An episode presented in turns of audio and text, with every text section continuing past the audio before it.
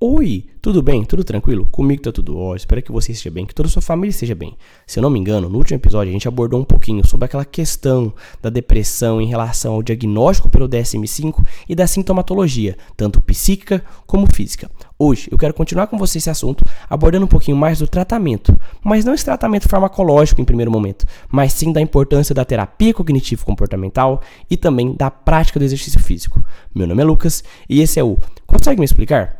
Antes de mais nada, eu tenho que fazer aqui esse convite sempre que muitos de vocês estão carequinhas de saber. Se você ainda não segue, consegue explicar aqui no Spotify, no Cashbox, por favor, cogite seguir. Basta você clicar no botãozinho de seguir para você estar tá recebendo todo domingo três novos episódios desse que é o seu, o meu, o nosso podcast. Além disso, eu convido você também a estar tá seguindo o Instagram do canal. O Instagram do nosso canal é o arroba consegue me explicar. Claro, se tiver interesse, não deixa de mandar para todos os seus amigos e deixar sua avaliação aí no Spotify. Se você puder deixar cinco estrelinhas, você vai estar tá ajudando e muito na manutenção do meu trabalho. Como você já deve ter bem percebido, a depressão é uma doença de caráter global e não adianta só tratar de uma forma medicamentosa. A forma medicamentosa é importante? É sim, e muito. Mas é sabido hoje em dia que existem outras coisas em relação à depressão que são tão importantes quanto as medicações. Algumas orientações gerais você deve sempre passar para o seu paciente. A estimulação de prática de exercício físico vai ser de extrema importância para que a melhora do quadro aconteça, assim como uma vida alimentar saudável. Um hábito alimentar, por exemplo, rico em frutas e vegetais, vai ajudar bastante na questão emocional do seu paciente. É sabido, pesquisas demonstram que a prática do exercício físico regular, além de benefícios fisiológicos que muitos de vocês já estão carequinhas de saber, acarretam em benefícios psicológicos, tais como sensação de bem-estar, sensação de um humor melhor, a questão da autoestima, uma melhor autoestima, assim como redução da ansiedade, tensão e da depressão. Beleza, tranquilo, isso é muito importante certo? Sossegado. Então a gente tem que sempre pensar em estimular o nosso paciente a fazer uma prática de exercício físico, porque o exercício físico vai melhorar o bem-estar do seu paciente, o humor do seu paciente, a autoestima e intrinsecamente vai reduzir a ansiedade, vai reduzir a tensão, vai reduzir essa depressão. É também importante lembrar que a base do tratamento nosso da depressão é a psicoterapia, sendo que essa nossa psicoterapia pode ser associada ao uso de antidepressivos, como a gente vai falar nos outros episódios de medicamentos. Falar de medicamentos é muito fácil. Prescrever um medicamento é muito fácil. Em muitos dos casos, você vai perceber que seu paciente vai precisar de algo a mais. Vai precisar de uma terapia cognitivo-comportamental, uma psicoterapia, para ele entender aquela questão. A base do nosso tratamento para depressão é a psicoterapia, sendo que essa psicoterapia pode ser associada ao antidepressivo, como vamos vir a falar. Então pensar, Lucas, quero tratar uma depressão. Trata uma depressão só com medicação? Não, cara. A psicoterapia vai ser de suma importante, porque vai ser pela psicoterapia que ele vai modificar a questão do seu pensamento. Mas como, Lucas? O que ele vai fazer? A gente tem que pensar que a psicoterapia vai proporcionar uma reestruturação cognitiva. Como assim? Reestruturação cognitiva? Os seus pacientes, pacientes que acabam deprimidos, acabam assumindo posturas pessimistas, diminuindo, sua mobilidade, por exemplo. Para alcançar a mudança cognitiva, muitos pesquisadores apontam a psicoeducação como a, a terapia cognitivo comportamental sobre esse transtorno. Isso vai modificar funções do paciente, vai modificar como que o paciente está agindo no seu cotidiano. Essa é uma forma muito importante para modificar comportamentos mantedores de crenças que são fundamentais para estar tá levando ele a seu estado depressivo, para estar tá levando a esse estado de humor deprimido, de anedonia. Daí vem a importância da psicoterapia e a importância da terapia cognitivo comportamental. Certo? Tranquilo? Além disso, a gente sempre tem que ficar é, atento em relação a orientar, em relação a questionar se seu paciente ativamente tem a presença de ideias suicidas, ideação e planejamento suicida. Quando eu rodei em psiquiatria, a gente sempre perguntava: você tem ideação suicida? Você pensa, você ainda pensa em tirar sua própria vida?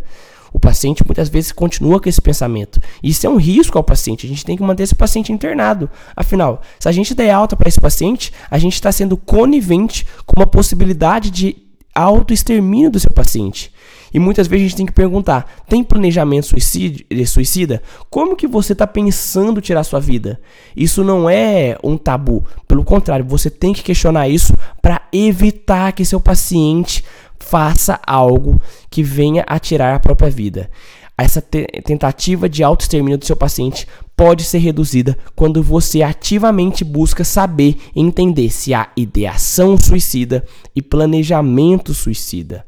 Beleza? Tranquilo? Dentro das orientações gerais que têm suma importância para o nosso tratamento, é também lembrar que deve-se buscar o intenso apoio familiar e de amigos no percurso do tratamento. Afinal, esse paciente, ele precisa de um apoio bem estruturado, ele precisa de um apoio familiar e apoio de amigos para que dessa forma consiga fazer de maneira correta o seu tratamento, de maneira correta sua psicoeducação, de maneira correta o uso das suas medicações se necessário forem então é importante ter um núcleo familiar e um núcleo de amizades capazes de auxiliar esse nosso paciente.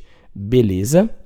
Tranquilo? Então, como você deve ter bem percebido, todos os pacientes nossos devem ser estimulados a praticar exercício físico, pelo menos 20 minutos, três vezes pela semana. Uma horinha na semana o paciente deve praticar. Pelo menos 20 minutos, três vezes na semana. Uma horinha o paciente deve praticar. Além disso, é importante manter essa dieta saudável, que é rica em frutas e vegetais. Tais medidas já melhoram e refletem de forma aguda na expressividade do seu quadro. O paciente melhora muito nessa questão, nessa mudança dos hábitos alimentares. Sem esquecer portanto, que a nossa pedra angular, o nosso marco do percurso, a nossa, o nosso importante caminho para o tratamento do transtorno depressivo maior é a realização da psicoterapia, principalmente a terapia cognitiva comportamentais. A terapia cognitiva comportamental, a psicoterapia, é nossa pedra angular para o tratamento da depressão maior. Beleza? Tranquilo. É importante falar isso para você não esquecer que tratar depressão não é passar só remédio. O remédio vai ser muito importante em alguns casos? Claro que vai. Mas tão importante quanto a medicação é essas orientações gerais. É orientar o paciente a praticar uma atividade física. É orientar o paciente a mudar seus hábitos alimentares se esses são errados. Vamos beber mais, é, vamos beber mais água. Vamos comer melhor. Vamos se alimentar com mais fibras. Vamos se alimentar com mais vegetais. Vamos mudar ah, os seus hábitos dietéticos. Vamos deixar isso mais saudável. Lembrar, lembrar que a base do nosso tratamento é a psicoterapia, dando ênfase à terapia cognitivo-comportamental, para a gente fazer uma reestruturação cognitiva e mudar o que já está muito, é, muito enraizado no nosso paciente em relação a essa questão dos seus sintomas depressivos. Fazer uma psicoeducação no nosso paciente.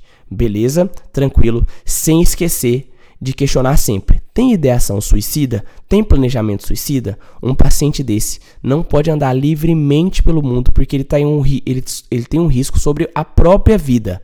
E esse risco sobre a própria vida é de responsabilidade nossa. E é de responsabilidade nossa saber e informar que é necessário que o paciente tenha um, um ciclo familiar importante, um apoio familiar e um apoio de amigos importante para esse período da sua vida.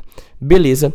tranquilo. Em relação a essa primeira parte do tratamento, era isso que eu queria falar com você. Reforço, se você ainda não segue, consegue explicar aqui no Spotify, no Cashbox, Cogite seguir, basta você clicar no botãozinho de seguir para você estar recebendo todo domingo três novos episódios desse que é o seu, o meu, o nosso podcast. Além disso, fique à vontade para compartilhar com todos os seus amigos, todos os seus familiares, para todo mundo. E não deixe também de seguir o nosso Instagram, que é o arroba consegue me explicar, e de avaliar a gente aí no Spotify. Tem como você avaliar em até 5 estrelinhas, e deixando essas 5 estrelinhas, você vai estar ajudando e muito na manutenção do meu trabalho. Mais uma vez, eu peço desculpa pela minha voz, eu tô um pouquinho doente, como eu falei no último episódio, mas eu prometo que semana que vem, se Deus quiser, eu vou estar tá bom para poder gravar com uma voz boa para você. Um beijo no seu coração, valeu, falou e Fui.